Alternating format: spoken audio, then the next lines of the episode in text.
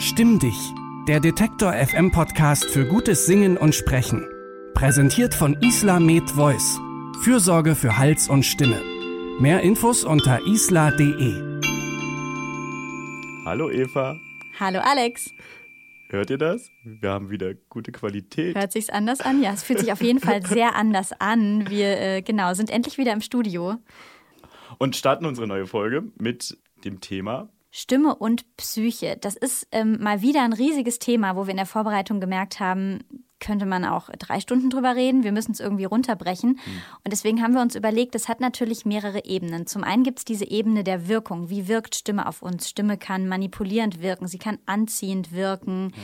Ähm, über all das wollen wir auch noch irgendwann reden. Genau, politische Rhetorik, aber auch, ähm, was weiß ich, sexuelle Anziehung. Was wird als attraktiv oder nicht attraktiv wahrgenommen? Diese Ebene der psychischen Wirkung quasi von Stimme wollen wir dieses Mal noch ausklammern und wollen eher auf den Aspekt gehen, psychische Gesundheit und Stimme bzw. stimmliche Gesundheit und Psyche, was eben sehr eng mhm. zusammenhängt. Und die Expertise dazu kommt vom Freiburger Institut für Musikermedizin. Da haben wir die zwei Leiter interviewt, Bernhard Richter und Claudia Spahn. Genau. Und die beiden, die haben in Freiburg ja äh, eine groß, ein großes Institut einfach, in dem sie sehr eng verzahnt arbeiten. Also die Phoniatrie, das heißt die Stimmheilkunde und die Psychotherapie ähm, sind dort sehr eng und auch durch die beiden Personen, beide sind die Leiterinnen und dadurch sehr eng ver. Genau, dadurch können die das ähm, ganz gut quasi ganzheitlich betrachten, das Thema, und die Leute eben, je nachdem, wo sie mehr Bedarf haben, dann einfach eine Tür weiter verweisen. Dazu später noch mehr. Genau. Und natürlich kann in dieser Folge auch Alex ganz viel aus seiner Berufserfahrung äh, sprechen, denn Alex, äh, für die, die es äh, noch nicht wissen, ist ja Logopäde. Und in der Logopädie ähm, spielt die Psyche natürlich auch immer eine Rolle. Also natürlich ist es jetzt nicht vordergründig. Hm. Es ist, äh, es, wenn man zum Logopäden geht, ist es nicht das Erste, woran man denkt. Genau. Hm. Ja. ja. Die meisten denken wahrscheinlich erstmal so an Lispeln.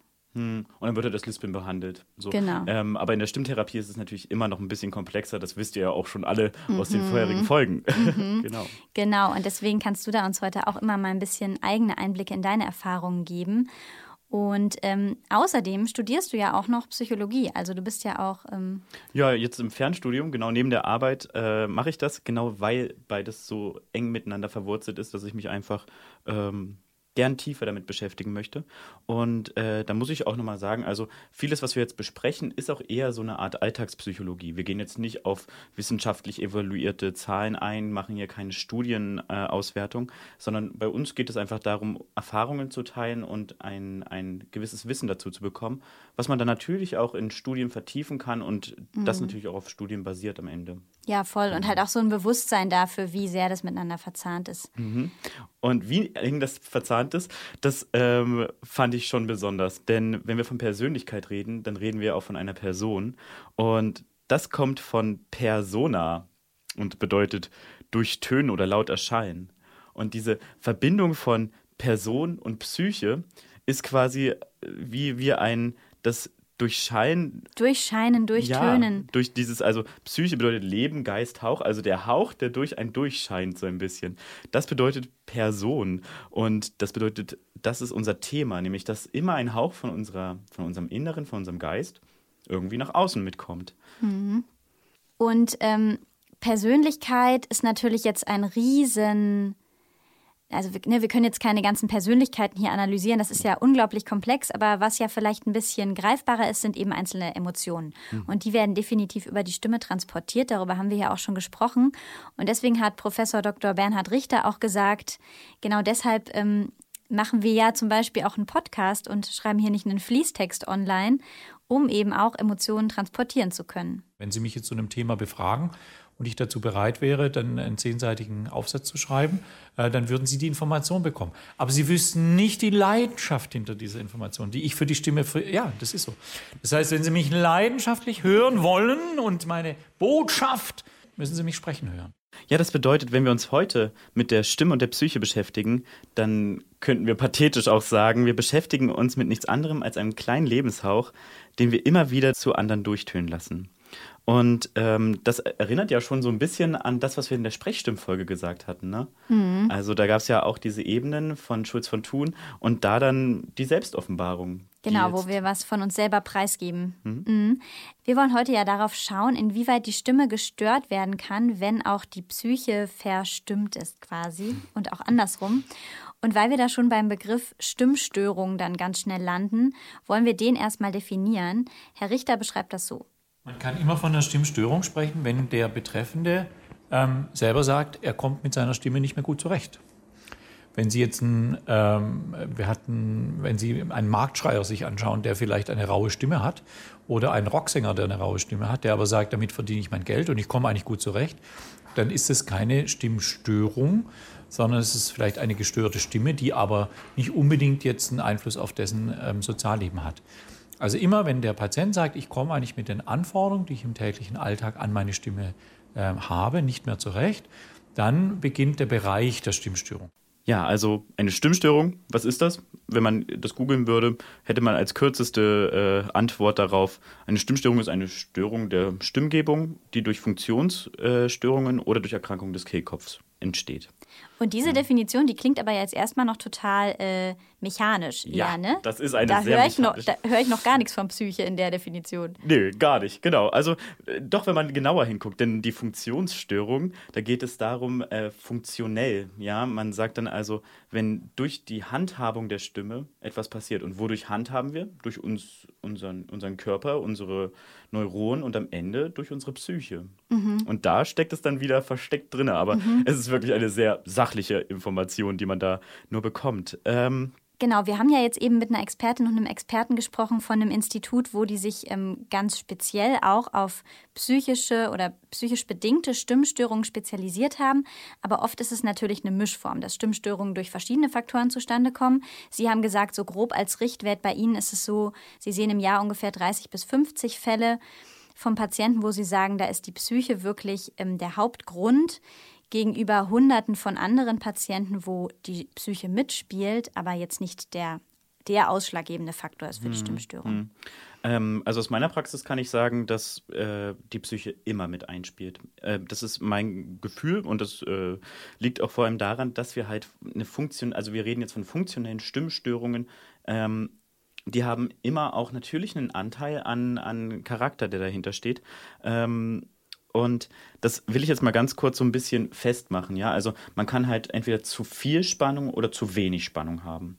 Ja, und zu viel an Spannung bedeutet am Ende, ähm, ich krampfe die ganze Zeit, ja. Und dieses äh, angestrengte Reden, ähm, dazu ein gutes Bild ist zum Beispiel eine überarbeitete, alleinerziehende Lehrerin, die den ganzen Tag arbeiten muss, sich quasi die ganze Zeit durch das Leben beißt. Mhm. Ähm, die hat einfach die ganze Zeit Druck und hatte auch Stress, hat Last auf den Schultern. Das sind alles schon so, so Sprüche, mhm. die eigentlich schon zeigen, was passiert. Ja? Sie wird immer angespannter, immer mehr Tonus kommt hinzu. Und ähm, da zeigt sich auch schon, wenn man an diese Person denkt, kann man sich auch sehr gut vorstellen, dass auch psychisch da viel mit ihr los ist, dass es nicht nur rein körperlich ist, sondern auch ähm, ja, also an den Emotionen was bestimmt. Ähm, auf der anderen Seite gibt es dann noch die, äh, also das ist der, der eine Pol, ja. Dieses Überspannte. Dieses mhm. Überspannte. Und das andere ist dieses vollkommen Unterspannte. Ja, da kann ich mir jetzt zum Beispiel wirklich auch einige Leute vorstellen, die gerade in Zeiten von Corona vielleicht ähm, ins Homeoffice verbannt sind, das nicht freiwillig gewählt haben oder auch in Kurzarbeit sind und einfach wirklich jetzt vorübergehend arbeitslos oder weniger Arbeit haben und dann ja viel mehr zu Hause rumsitzen. Und da ist natürlich auch der Körper irgendwie unterspannt, ne? wenn man ja. in einer schlechten Haltung vielleicht auf dem Sofa ganz viel sitzt, nicht so viel ja. rauskommt.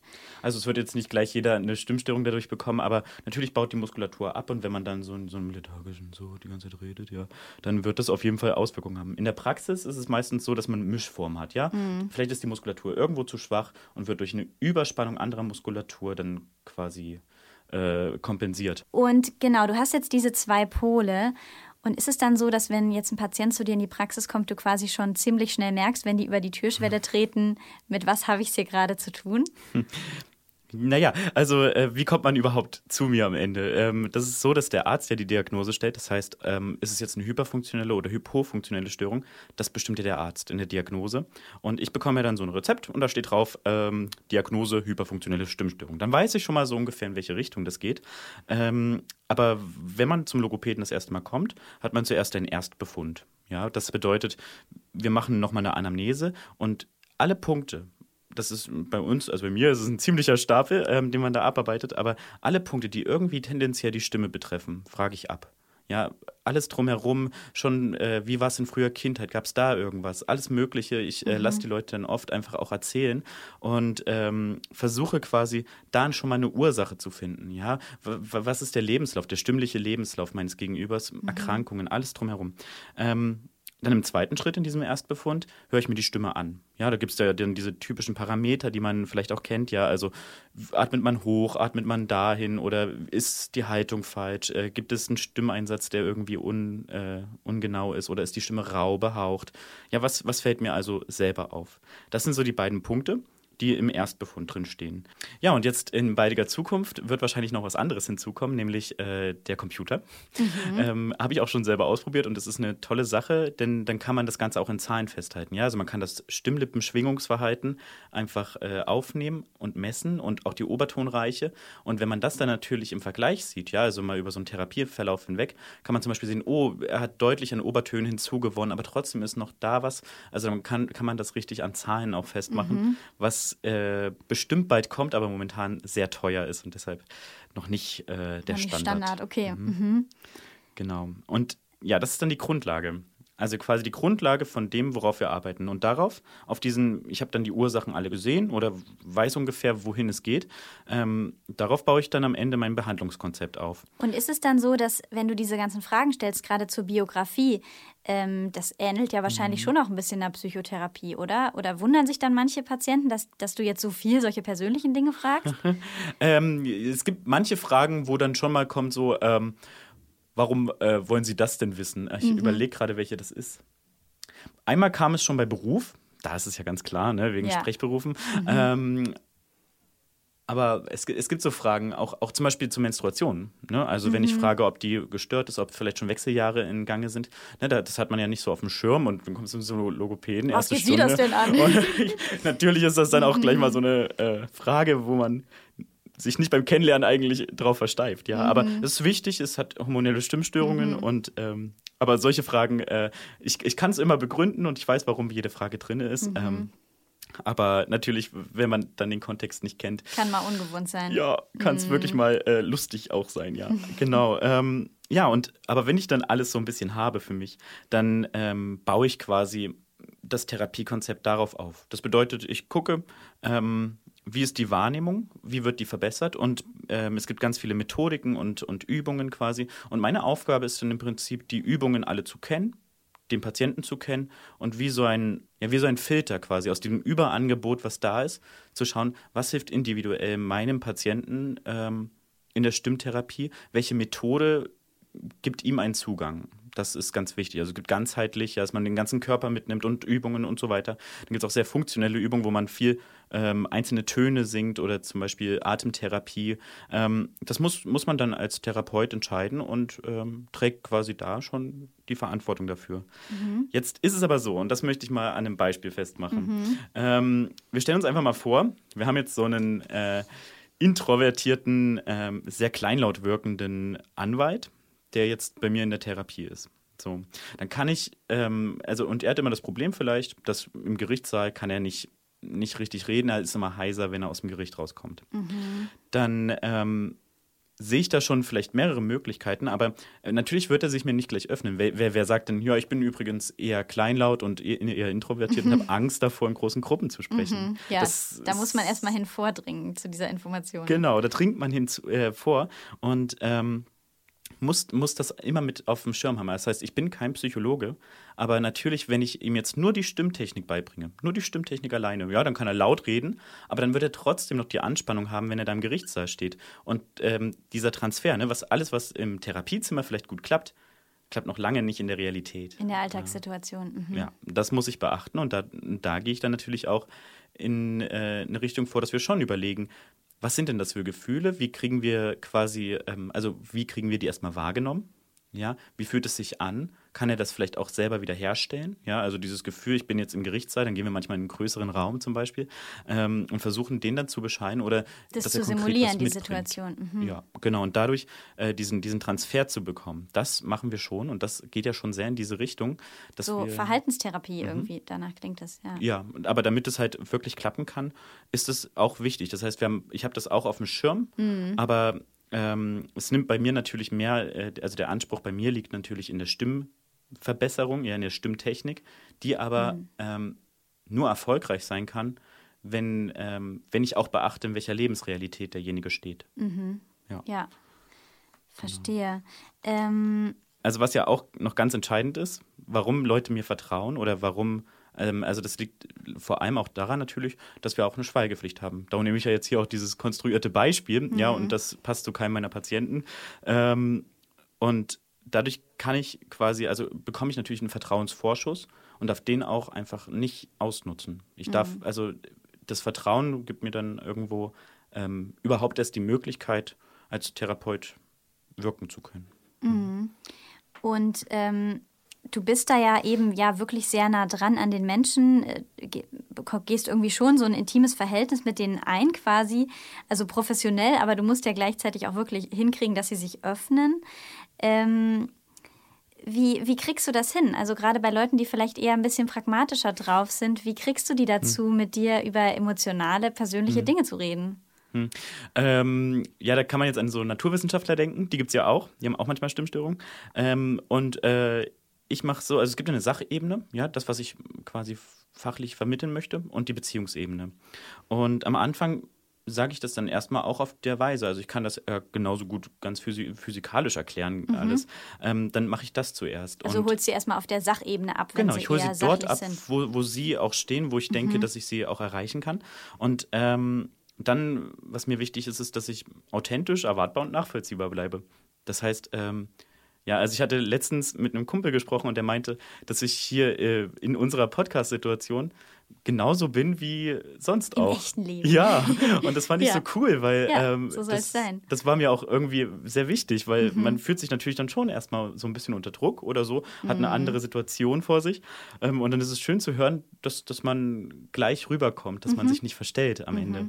Ähm, und das versuche ich auch da. Ja, also ich versuche quasi, ich bin ich, so wie ich bin. Mhm. Ähm, und umso mehr ich das bin, ja, also, äh, umso mehr ich auch sage, das ist mein Fehler, so, keine Ahnung, ähm, Mhm. Ja. umso mehr Mut hat der andere, das genauso zu machen. Und auch Fehler zu machen oder Mhm. Schwäche zu zeigen. Ja. Also wenn ich da ankomme und sage, ja, ich singe hier im äh, Gewandhauschor und mache das und das und das und stehe da vor ihm als perfekter Mensch, so, Mhm. ja, dieses äh, überhebliche, ähm, dann, dann wird mein Gegenüber halt vollkommen eingeschüchtert da Dicht sitzen und sagen, oh ja. Gott, oh Gott, hier kann ich ja, der hört ja alles, so. Mhm. Das ist dann vielleicht die Angst, die da ist. Also das heißt, ähm, allgemein hilft es einfach, wenn man empathisch und authentisch ist und ähm, ja, dem anderen auch einfach wertneutral, dass man, ich meine, manchmal hat man vielleicht einen Wert dazu. Das, das muss nicht immer alles zusammenpassen, passt meistens nicht, ja. Dann, äh, keine Ahnung, hat er halt eine andere Meinung dazu. Aber dann begleite ich ihn halt. Ja, dann sagt er halt, ich möchte die Stimmstörung so behalten, ich bin zufrieden, aber ich möchte das und das ändern. So, ne? Dann muss ich halt überlegen, okay, wie kriegen wir das jetzt so hin, wie er das möchte? Weil es ist ja sein Leben und ich bin ja nur ich bin ja, das ist im Prinzip dann eine Dienstleistung, die ich da vollbringe, dass ich sage, gut, so, dass du dich nicht mehr gestört fühlst. Ja, das hat ja auch ähm, Herr Richter eingangs Mhm. gesagt, dass eben die Stimmstörung eigentlich erst dann eine ist, wenn derjenige sagt, ich bin da gestört und beeinträchtigt. Ja. Wenn ich mich damit aber wohlfühle und damit klarkomme, Ja. dann bitte. Da gibt es viele Beispiele, Ja, wo das wirklich in Ordnung ist. Auf jeden Fall. Genau. Okay, das heißt, ähm, du kannst natürlich schon echt unglaublich viel bewirken mit diesen ganzen Mitteln, die du an der Hand hast und mit den verschiedenen Therapieformen. Aber irgendwo sind deiner Arbeit natürlich auch Grenzen gesetzt, weil du bist eben kein Psychotherapeut und ähm, da gibt es dann ja eben andere Zuständigkeiten, Leute, die genau das studiert haben und darauf ausgebildet wurden. Ähm, wie kommt dann dann dieser Punkt, dass man sagt, ich überweise jetzt auch, hier Hm. endet irgendwie meine Zuständigkeit? Naja, überweisen, das kann ich ja nicht, ne? sondern äh, ich schreibe halt einen Bericht und ich spreche das auch mit dem Patienten ab. Also das heißt, ähm, da, da, herrscht dann auch ein gewisser Konsens, dass ich sage, ähm, ich kann da jetzt nichts tun. Das liegt so im Argen, ja, oder es, es kommt, es wird einfach nicht besser. Was gibt es noch für Möglichkeiten? Und wenn, wenn wir auf der Ebene sind, ja, dann ist es meistens auch kein, also dann ist es gar nicht mehr so schwierig am Ende. Ja, dann ist es nämlich meistens so, dass der Patient und ich schon auf einer guten Ebene reden mhm. können. Ähm, und wenn ich dann sage, ich kann Ihnen da nicht helfen, aber es gibt bestimmt gute Strukturen, die ich nicht kenne. Dann vertrauen die dir da auch. Dann, dann äh, vertrauen die mir und ich schreibe das in den Arztbrief so rein mhm. und sage das dann auch ganz offen. Also ich denke, wenn man es tabuisiert, wenn man dann sagt, ich schreibe das jetzt irgendwie heimlich da rein, damit der Arzt da seinen Code mhm. kennt oder so, ähm, dann, dann ist es ja, dann ist ja genau das, was der Patient denkt, dass er da irgendwie äh, als, als ähm, dass er auch die Kon ja, und dass wird. er die Kontrolle auch verliert, ja, was jetzt mit ihm geschieht. Genau, so. nein, so läuft das gar nicht. Sondern mhm. es läuft so, dass man, wenn man das Gefühl hat, dann, dann muss man natürlich schon gucken, wann passt es, ja. Aber ähm, im Endeffekt sage ich das dann so, wie ich das denke. Und das entscheidet ja dann trotzdem der Patient. Ja, also mhm. also der Arzt sagt dann, gut, das sieht jetzt der Logopäde so, vielleicht sehe ich das trotzdem noch anders, geht auch, ne? Mhm. Ähm, aber vielleicht sagt er auch, gut, das ist vielleicht mal eine Möglichkeit. Bei, also in der Praxis ist das so.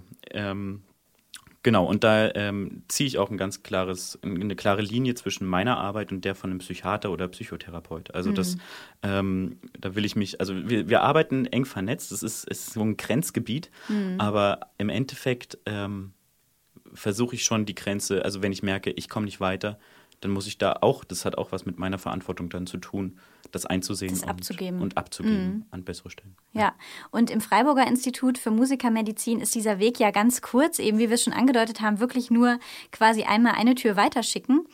Ähm, wir haben schon äh, den Phoniater Bernhard Richter gehört und seine Kollegin und Mitinstitutsleiterin Professor Dr. Claudia Spahn. An die wird dann quasi ähm, weitergeleitet.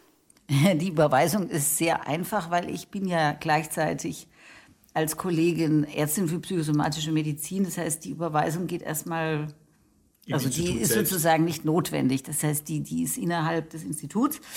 Ähm, und da ist es sehr lustig, weil, das würde ich jetzt gerne sagen, das ist ein super Einstieg, äh, weil es wird ja oft dann darüber gesprochen, ah, und dann muss man so ein Psycho und dann gibt es dann die Hürden und so.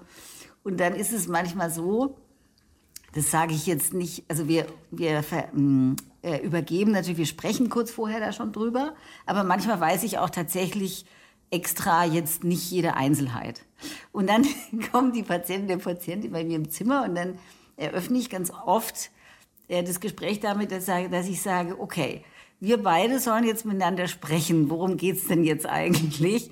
Das ist wirklich, ähm, habe ich jetzt so rausgefunden über die Jahre, eigentlich ein echt guter Einstieg, weil erstens ist es wirklich sehr, es hat was ein bisschen Lustiges, also mit allem Respekt. Ähm, die Patienten haben sofort das Gefühl, man durchschaut sie jetzt nicht oder so, sondern gleichzeitig werden sie selbst in die Situation gebracht, dass sie auch sagen, was eigentlich los, wie kommt jetzt eigentlich diese Idee zustande. Ähm, und das entspannt ungeheuer die Situation. Also es ist eine, eine lustige Eröffnungsformel. Und dann ist es schon quasi so, wie man sich auch eine Psychotherapie vorstellt, dass man ins Gespräch kommt und da vielleicht Probleme, belastende Situationen auch noch aufgedeckt werden. Ähm, das beschreibt Claudia Spahn so.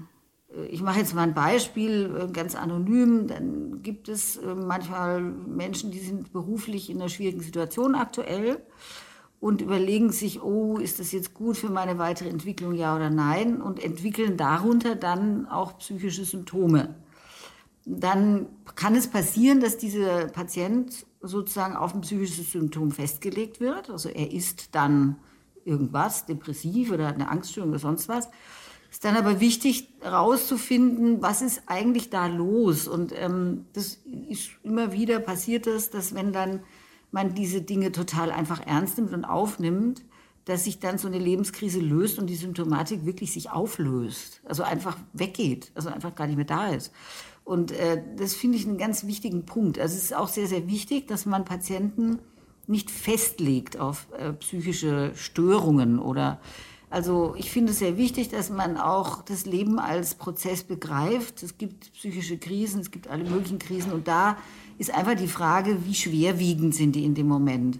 Und äh, da kann aber auch manchmal so eine Krisenintervention von Paargesprächen ausreichen. Ähm, wenn das natürlich sehr, sehr tiefgehende Dinge, die so auch in der Struktur, in der Biografie sehr verhaftet sind und so richtig eingebaut sind quasi, dann klar, dann braucht man auch längere Behandlungen.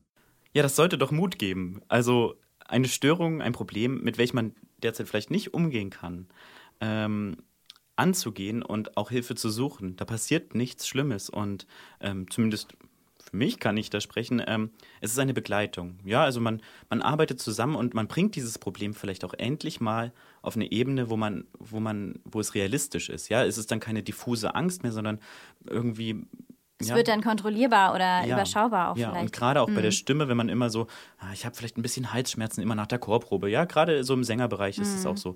Ähm, es ist doch kein Problem, das mal dem Arzt zu sagen und vielleicht mal eine Logopädie zu machen, wenn man Mhm. dieses Problem hat und dann das mal zu offenbaren und ähm, vielleicht nochmal einen äh, anderen, anderen Zugang dazu zu finden und sich Mhm. nicht so sehr in seinen Gedanken auch zu versteifen am Ende. Mhm. Ja, total. Ähm, wir haben äh, natürlich auch diese Folge wieder eine Übung für euch und ähm, wir haben dieses Mal Claudia Spahn gefragt, ob sie nicht vielleicht selber was anleiten möchte. Und natürlich ist es jetzt teilweise ein bisschen diffus und abstrakt, worüber wir geredet haben, hat unglaublich viele Schichten, dieses Thema Psyche. Ähm, aber gerade weil sie ja auch so ein ganz ähm, ganzheitlichen Ansatz eigentlich hat, haben wir sie darum gebeten, dass sie auch in der Richtung vielleicht uns eine Übung mit an die Hand gibt, wo man ähm, ja auf diese ganze Linie quasi mal eingehen kann. Und sie hat da eine Übung vorgeschlagen, wo sie sagt, sie nennt das ähm, Mittelachse, die jeder von uns mal bei sich selber spüren kann. Und genau, das leitet sie jetzt selber an. Eigentlich so ein ganz guter psychosomatischer Ansatz, weil man da den Körper und die Seele und alles sozusagen in, auf ein Zentrum äh, fokussieren kann. Also, das geht so, man kann sich einfach mal hinstellen, ähm, aufrecht die Arme rechts und links hängen lassen und äh, sich dann vorstellen, dass aus dem Scheitelpunkt des Kopfes ein Teleskop nach oben in den Himmel wächst und gleichzeitig die beiden Füße in den Boden wurzeln. Und zwischen diesen Punkten äh, der Verwurzelung und der Kontakt mit dem Himmel ist man sozusagen aufgespannt und kann sich jetzt vorstellen, wie durch den Körper, und zwar vom Scheitelpunkt äh, durch das Becken hindurch, also etwa in der Mitte des Körpers, äh, bis hinunter zwischen die beiden Füße die gedachte Achse zwischen unser, in unserem Körper verläuft. Und das ist eigentlich unser physikalisches und psychologisches Zentrum. Und ähm, dann ist es wichtig, einfach ähm, zu beobachten, wenn man sich das vorstellt, was ergeben sich für kleine, mini, mini, mini kleine Änderungen vielleicht? Ähm, was tut sich da im Bereich des Beckens? Werden die Knie vielleicht entriegelt und lockerer? Das wäre gut. Ähm, ähm, richtet sich dann etwas im Bereich der Brustwirbelsäule auf? Gehen die Schultern ganz natürlich einfach, senken die sich und der Kopf kann auch ganz leicht werden, wie ein Ballon, der dann auf der Halswirbelsäule ähm, galonisiert wird. Und äh, genau, das wäre was, was man zwischendurch mal ganz still für sich machen kann. Ja, genau. Also ähm, man kommt dadurch einfach mal zur Ruhe. Und das ist genau das, was wir davor auch so schnell besprochen haben. Ähm, sich Zeit nehmen. Einfach mal sich locker lassen und sich wahrnehmen, was, was brauche ich gerade, auch wenn man gerade in einer sehr offensiven Situation ist. Ja, und das können dann eben körperliche Dinge sein, die einem auffallen. Meine Schultern sind verspannt oder ähm, irgendwie tut meine Hüfte weh.